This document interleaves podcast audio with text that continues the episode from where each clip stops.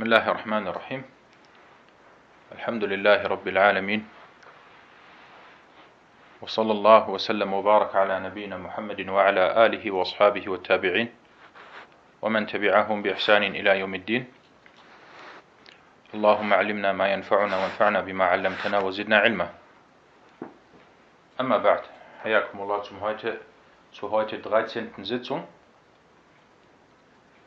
Wir lesen das Buch Bulugh al-Maram min Adillati al-Ahkam von Al-Hafiz ibn Hajar al-Asqalani. Und wir sind weiterhin bei Kitab al-Tahara. Und heute nehmen wir inshallah den 34. Hadith und den 35. und inshallah auch den 36. Na, ich lese wie immer erstmal den Hadith auf Arabisch und dann die deutsche Übersetzung und dann inshallah äh, gibt es die Taliqat, die kurze Erläuterung. عن أبي هريرة رضي الله عنه قال قال رسول الله صلى الله عليه وسلم إذا استيقظ أحدكم من منامه فليستنثر ثلاثة. فليستنثر ثلاثة. فإن الشيطان يبيت على خيشومه. متفق عليه. 34. Hadith Abu Huraira, möge Allah mit ihm zufrieden sein, berichtete, dass der Gesandte Allahs, Allahs Segen und Frieden auf ihm sagte, wenn einer von euch vom Schlaf aufwacht, dann soll er dreimal Wasser aus seiner Nase ausblasen. Denn wahrlich, der Satan verbringt die Nacht im hintersten Teil der Nase. Muttafaqun Ali. Sprich überliefert von Al-Bukhari und Muslim. Dieser Hadith oder der Überlieferer von diesem Hadith ist Abu Huraira al-Dawsi al-Yamani, der bekannte Überlieferer, der mit weit über 5300 Hadithen die meisten Hadithe überliefert hat. Und Abu Huraira verstarb im Jahre 58 oder 59 nach der Hijra. Und dieser Hadith ist authentisch, da er sowohl von Al-Bukhari als auch von Muslim überliefert wurde. Und äh, dieser Hadith wurde über die Überlieferungskette Muhammad ibn Ibrahim über Isa ibn Talha über Abu Huraira überliefert. Kommen wir zu den fiqh-wissenschaftlichen Nutzen aus dem 34. Hadith. Und zwar der Prophet wassalam, er sagte, wenn einer von euch vom Schlaf erwacht, wenn einer von euch vom Schlaf erwacht, und wir haben hier das Wort äh, vom Schlaf. Und hierbei gibt es Meinungsverschiedenheit unter den Gelehrten. Und dazu komme ich später inshallah noch ausführlicher. Und zwar welcher Schlaf ist hier gemeint? Ist hier der Schlaf in der Nacht oder der Schlaf am Tag gemeint? Und viele Gelehrten oder viele Gelehrte sagen, damit ist jede Art von Schlaf gemeint. Egal ob der Schlaf in der Nacht oder am Tag. Und wie gesagt, da kommen wir noch ausführlich dazu. Das ist der erste Nutzen. Der zweite Nutzen oder der zweite Punkt aus diesem Hadith, es heißt hier, der Satan, Ash-Shaytan, la'nahullah. Und äh, der Satan ist ein Geschöpf Allahs. Allah hat es erschaffen. Und es ist ein verdorbenes, es ist ein Unheil anrichtendes Geschöpf. Und der Satan, das ist ein Oberbegriff, weil wenn wir von Shaitan reden, Iblis, Iblis hat eine Dhurriya, also er hat Nachkommenschaft. Es ist jetzt nicht nur ein Satan, sondern es sind Satane. Und äh, sie leben in, im Verborgenen, also im Alim al-Ghaib, in der Welt des Verborgenen. Und wir Menschen, wir wissen nicht, wie sie aussehen. Und Allah subhanahu wa ta'ala, er hat den Satanen eine gewisse Macht gegeben, dass sie sich verstellen können, dass sie sich verändern können, dass sie sich verbergen können. Und äh, die Hikmah davon, also die Weisheit davon, sie liegt bei Allah. Kommen wir zum dritten Punkt aus den fiqh-wissenschaftlichen Nutzen. Es gibt andere Überlieferungen, in denen das Ausblasen der Nase, und das nennt sich auf Arabisch Al-Istinthar, dass das Ausblasen der, des Wassers aus der Nase allgemein mit der Gebetswaschung verbunden ist. Und ihr wisst, wir hatten schon in früheren Unterrichten darüber gesprochen, wir haben drei Sachen, die mit der Nase und dem Mund zu tun haben. Wir haben einmal Al-Madmada. Madmada bedeutet Wasser in den Mund einführen und dieses dann wieder äh, rauslassen. Dann haben wir Al-Istinshaq. Istinshaq bedeutet Wasser in die Nase einführen. Und dann haben wir Al-Istinthar hier, und zwar nachdem man Wasser in die Nase eingeführt hat, dieses Wasser dann wieder ausblasen oder, ja, wie soll man das sagen, wieder äh, rauskommen lassen. Ausspülen, ja. Man könnte sagen, das Ausspülen der Nase, ja, das würde auch passen. Nam. So, das ist die neue Seite. Und wie gesagt, es gibt Meinungsverschiedenheit, ob dieses Ausblasen des Wassers aus der Nase allgemein mit jeder Gebetswaschung vollzogen wird oder ob dies nur gemacht wird oder vollzogen wird, wenn man geschlafen hat und dann aufgewacht ist. Und selbst beim Schlaf gibt es Meinungsunterschiede oder Meinungsverschiedenheit. Gilt das für jede, jeden Schlaf oder gilt das jetzt nur für den Schlaf in der Nacht?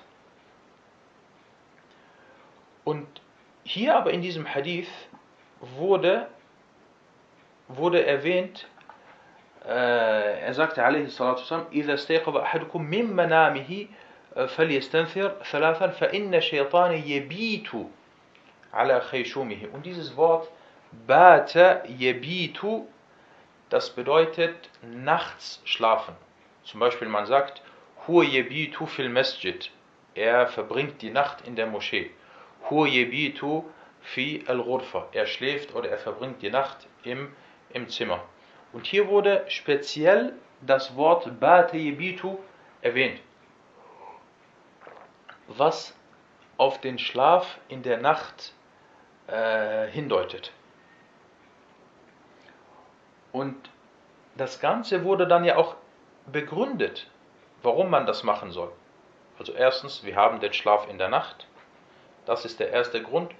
Und der zweite Grund ist, فَإِنَّ الشَّيْطَانَ يَبِيتُ عَلَى خِشُومِهِ Denn wahrlich, der Satan verbringt die Nacht im hintersten Teil der Nase.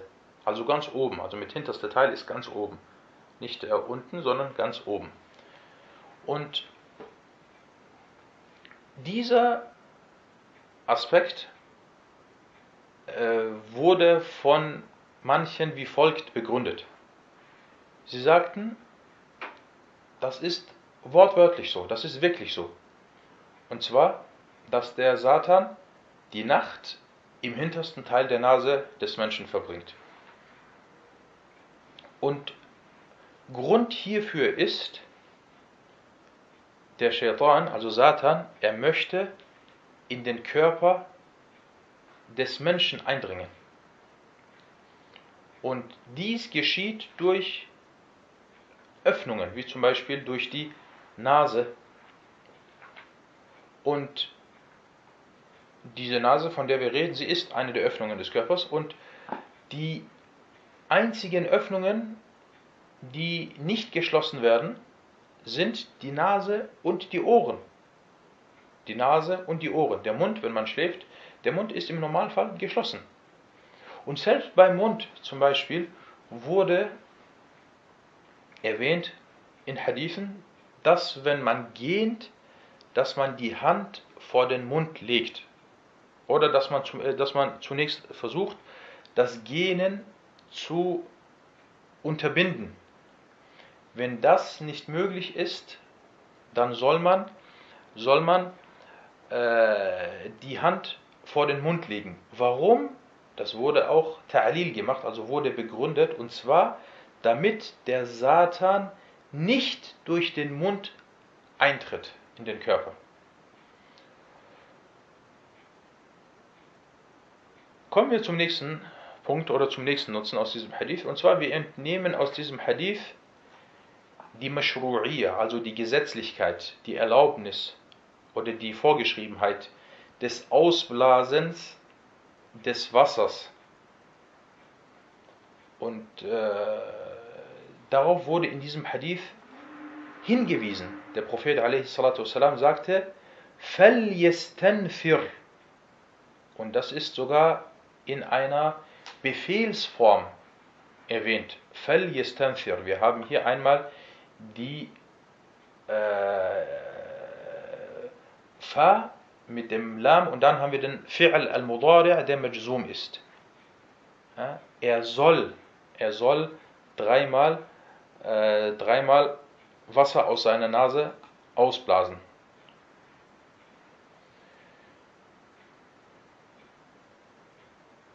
Und aus dem Hadith entnehmen wir ebenfalls, kommen wir zu fünftens, dass der Muslim sich in jeder Situation vor dem Satan in Acht nehmen soll.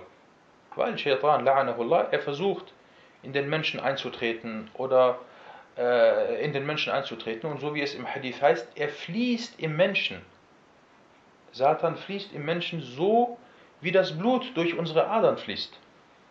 Und er hat Ziele, zu seinen Zielen gehört es, Al-Idlal, also dass er den Menschen in die Irre leitet, dass er ihn von guten Taten abhält.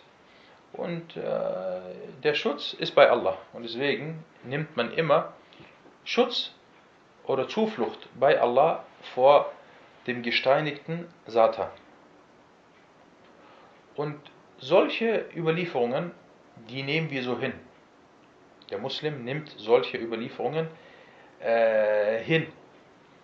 Falls er die Hikmah, falls er die Weisheit, die dahinter steckt, nicht auf den ersten, äh, nicht im ersten Moment äh, versteht. Weil es kann sein, dass man das vielleicht nicht versteht, das Ganze. Aber wir sagen, wir haben gehört und wir gehorchen. Und wir halten uns immer vor Augen, dass Allah Ta'ala sagte im Koran, وَمَا أُوتِيتُم مِّنَ الْعِلْمِ إِلَّا قَلِيلًا Und euch, o oh ihr Menschen, ist vom Wissen gewiss nur wenig gegeben. Wir haben nur wenig Wissen über viele äh, Sachen.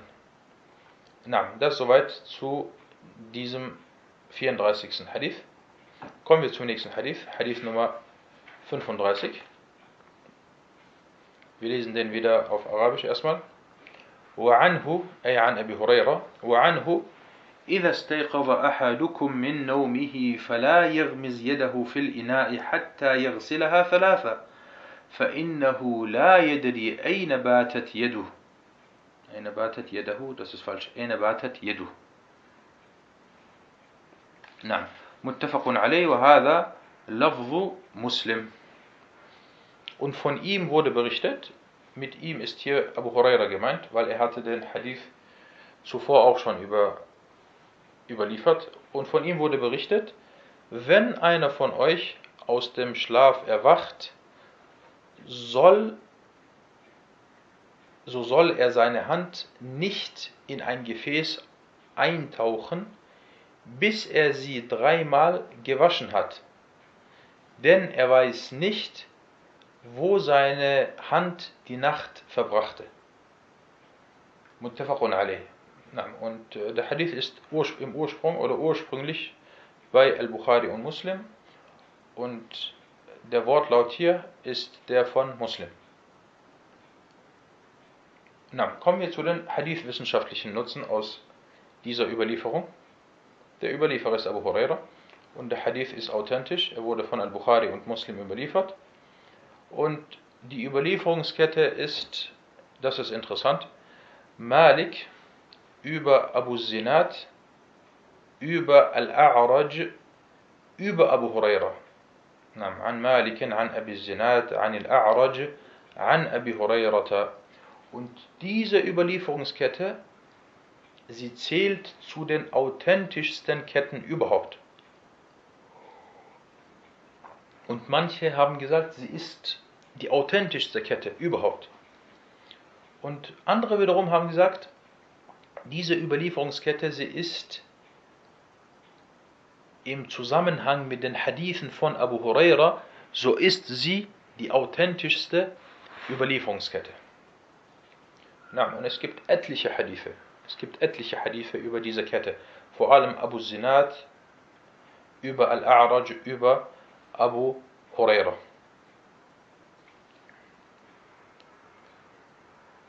Kommen wir zu den äh, Fiqh. Na, natürlich, man könnte jetzt über jeden Überlieferer nochmal speziell sprechen.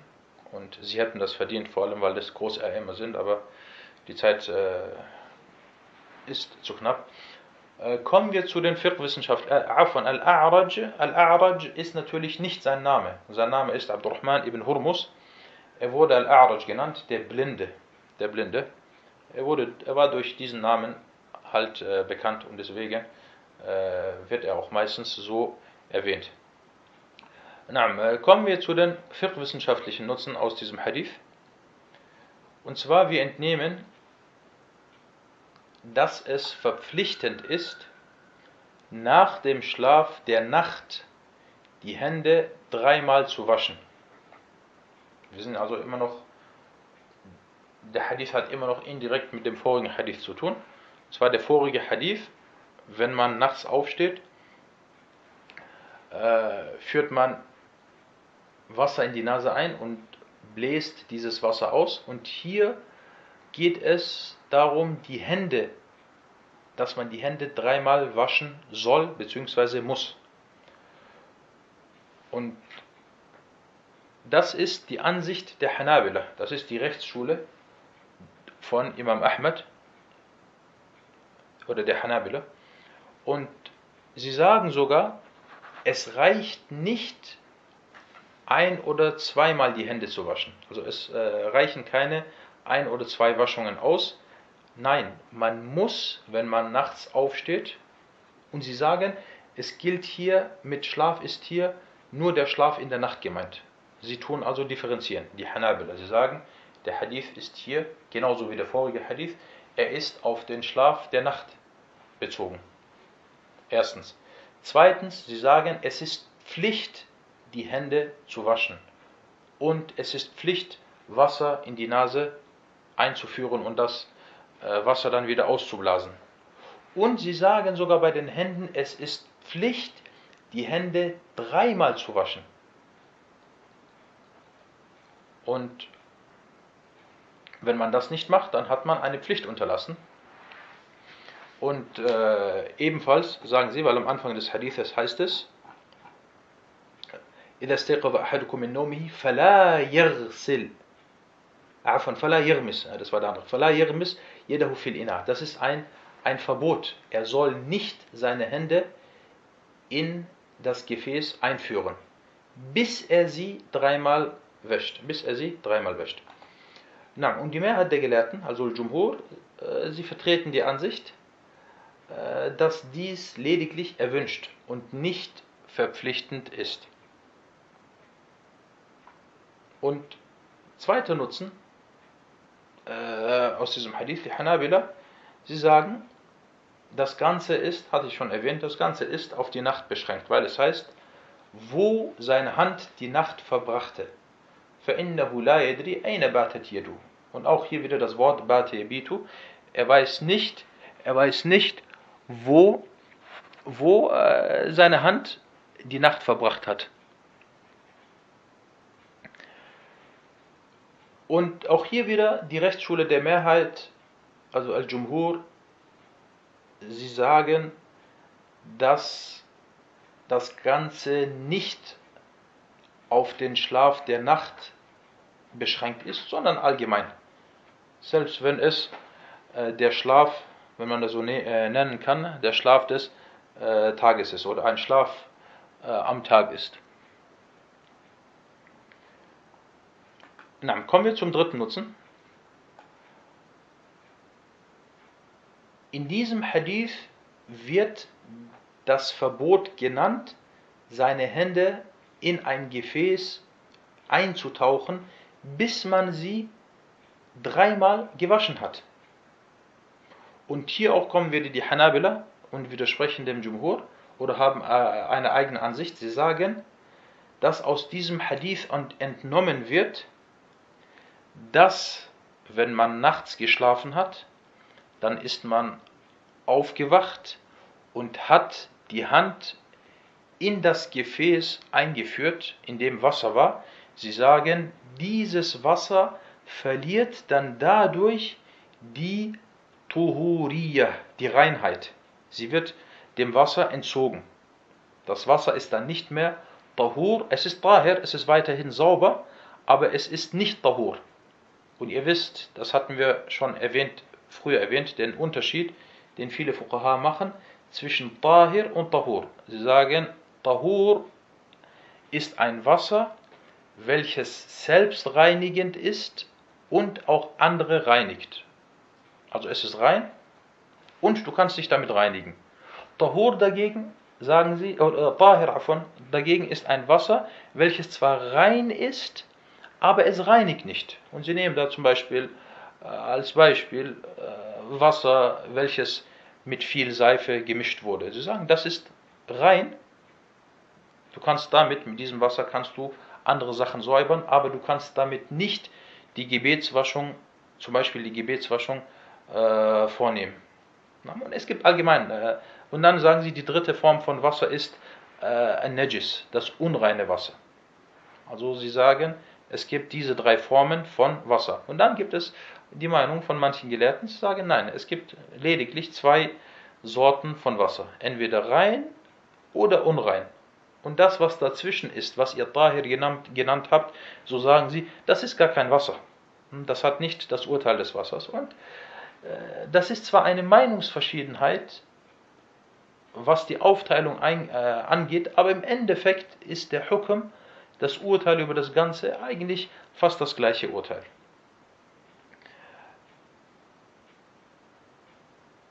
Und äh, wie, wie gesagt, sie sagen die Hanabila, wenn man, wenn man dann in diesem Fall dann, äh, man ist nachts aufgestanden oder man ist von dem Schlaf der Nacht aufgestanden und hat dann die Hand in, in das äh, Gefäß eingeführt, dann ist dieses, dann ist dieses Gefäß nicht mehr oder dann ist das Wasser in diesem Gefäß nicht mehr äh, reinigend.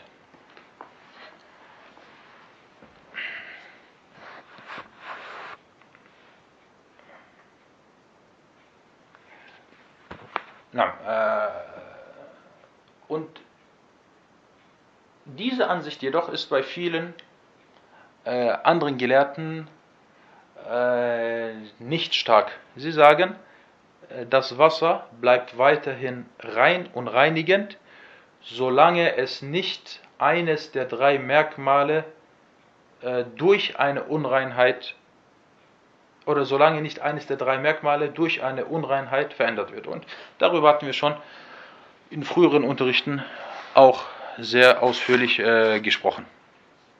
Und kommen wir zum fünften und letzten Nutzen aus diesem Hadith. Äh, und das ist ein wichtiger Hadith. Und zwar dieser Hadith, Barakallahu fikum, Moment ganz kurz. Dieser Hadith äh, weist darauf hin, eine Sekunde bitte.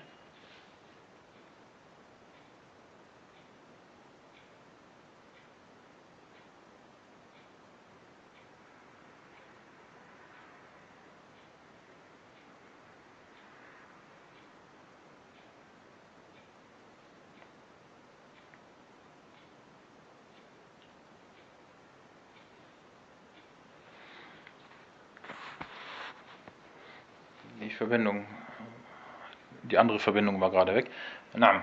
Dieser Hadith, Barakallahu fikum, äh, der Prophet alaihi salatu wassalam sagte, فَإِنَّهُ لَا يَدْرِي أَيْنَ بَاتَتْ يَدُ Denn er weiß nicht, wo seine Hand die Nacht verbracht hat. Und er weist darauf hin, dass bestimmte Sachen nicht direkt angesprochen werden müssen, wenn sie auch indirekt verständlich sind. Es gibt manchmal, es gibt manchmal Sachen, äh, die muss man nicht direkt ansprechen. Zum Beispiel, zum Beispiel, jemand will, will äh, auf die Toilette gehen. Er muss nicht sagen, ich gehe auf die Toilette. Äh, er kann sagen, ich möchte ins Bad gehen oder ich möchte meine Hände waschen. Kann ich vielleicht meine Hände waschen? Wenn er das sagt, du bist zum Beispiel äh, irgendwo zu Besuch und du sagst, ich möchte, kann ich vielleicht meine Hände waschen, dann versteht man, was damit gemeint ist. Man muss dann nicht zum Beispiel diese andere Sache äh, nennen. Und äh, gibt, äh, da gibt es noch viele andere Beispiele. Und auch hier guckt man diesen Adab an, diese, diese vorzügliche äh, Benehmensart. Denn er weiß nicht, wo seine Hand äh, die Nacht verbracht hat. Äh, man weiß, was damit gemeint ist. Das ist verständlich. Und deswegen muss es nicht direkt erwähnt werden. Äh, kommen wir zu einigen Meinungsverschiedenheiten der Gelehrten äh, hinsichtlich dieser Angelegenheit oder dieser Hadithe.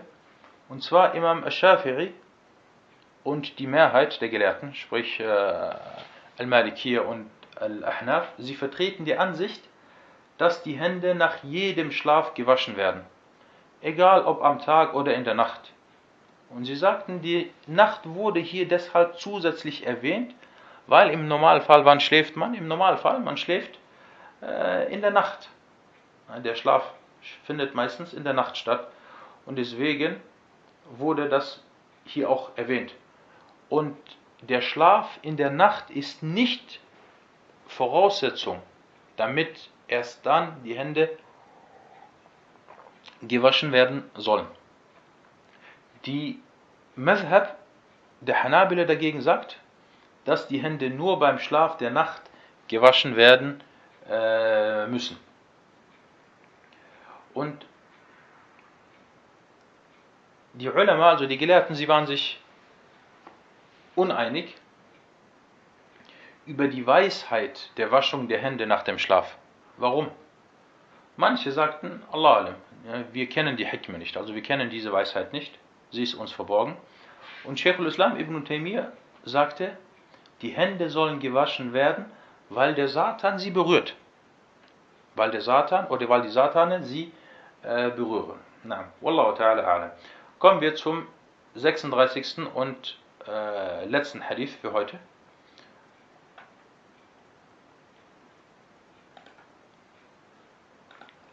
نعم عن لقيط بن صبرة رضي الله عنه قال قال رسول الله صلى الله عليه وسلم أسبغ الوضوء وخلل بين الأصابع وبالغ في الاستنشاق إلا أن تكون صائما. أخرجه الأربعة وصححه ابن خزيمة. ولأبي داود في رواية إذا توضأت فمضمض 36. Hadith Laqiyat ibn Sabra, möge Allah mit ihm zufrieden sein, berichtete, dass der Gesandte Allahs, Allahs Segen und Frieden auf ihm sagte, führe die Gebetswaschung vorschriftsmäßig aus. Lass das Wasser zwischen den Fingern hindurchfließen und übertreibe darin, Wasser in die Nase einzuführen, außer wenn du fastest. Überliefert von den vier und Ibn Khuzayma stufte ihn als authentisch ein. Und bei Abu Dawud heißt es, wenn du die Gebetswaschung vollziehst, dann führe Wasser in den Mund ein. kommen wir zu der Hadith-Wissenschaft oder kommen wir zu den Hadith-wissenschaftlichen Nutzen aus dieser Überlieferung. Äh, wir haben hier den Sahabi Laqit ibn Sabra und er ist kein bekannter Sahabi und er hat kaum Überlieferungen oder er hat kaum Hadithe äh, überliefert und deswegen wird auch nicht viel von ihm äh, erzählt in den Geschichtsbüchern. Seine Kunja ist Abu Asim und Laqid ibn Sabra ibn Abdullah ila akhiri. Und dieser Hadith wurde von den vier überliefert. Und die vier, das sind Ahlus Sunan oder äh, Ashab Kutub äh, As-Sunan, Abu Dawud, An-Nasai, At-Tirmidhi und Ibn Majah. Und ebenfalls von Ibn Khuzaymah. Und äh, bei uns muss es natürlich immer Klick machen, wenn ein Hadith von den vier überliefert wird. Also von den vier, Abu Dawud, An-Nasai, At-Tirmidhi. Warum muss es Klick machen? Wir wollen dann sofort immer wissen, wenn ein Hadith vor allem von Tirmidhi überliefert wurde, wir wollen sofort wissen, was ist das Urteil von At-Tirmidhi. Was ist das Urteil von At-Tirmidhi? Weil At-Tirmidhi errichtet äh, immer oder fast in jedem Fall über die äh, Hadithe. Und äh, hier in diesem Fall sagte At-Tirmidhi, At-Tirmidhi, هذا حديث حسن صحيح. Das ist ein guter und authentischer Hadith. Also er hat den Hadith als authentisch äh, eingestuft. Hinzu kommt noch, dass diesen Hadith an-Nasai und äh, Abu Dawud und An-Nasai überliefert haben und nachdem sie den Hadith überliefert haben, haben sie darüber geschwiegen, was darauf hindeutet, dass dieser Hadith bei ihnen zumindest annehmbar ist. Und hinzu kommt noch, dass dieser Hadith von Ibn Khuzayma in seinem Sahih-Werk überliefert wurde und das deutet darauf hin, dass er den Hadith ebenfalls als authentisch eingestuft hat. Und Ibn Hajar äh, sagte in Al-Isaba, er sagte, هذا حديث صحيح. Das ist ein authentischer Hadith. Und Sheikh Abdullah Sa'ad sagte ebenfalls, dass dieser Hadith authentisch ist. Na. Kommen wir zu den fiqh-wissenschaftlichen Nutzen aus diesem Hadith. Erstens, wir entnehmen aus diesem Hadith, dass es erwünscht ist, zwischen den Fingern der Hände und Füße zu waschen. Also diese Stellen äh, zwischen den Fußfingern oder zwischen den äh, äh, Fingern der Hände, dass an diese Stellen Wasser gelangt. Und dass man Wasser an diesen Stellen hindurch fließen lässt. Und normalerweise geschieht das automatisch. Also wenn du zum Beispiel deine Hand unter, unter das Wasser hältst oder in das Wasser einführst, dann äh, kommt automatisch auch an diese Stellen Wasser. Das gleiche gilt dann zum Beispiel auch, wenn du deinen Fuß äh, zum Beispiel in ein Gefäß einführst oder du hältst deinen Fuß unter, unter den Wasserhahn, dann ist es so, dass im Normalfall äh, diese, diese Stellen zwischen den, äh, zwischen den Fußfingern, äh, ich glaube, das kann man so nennen, dass diese Stellen dann auch oder das Wasser an diese Stellen gelangt. Ebenfalls Fuß 10, genau, Fuß 10. Ebenfalls entnehmen wir aus diesem Hadith, dass es erwünscht ist, beim Einführen des Wassers in die Nase zu übertreiben.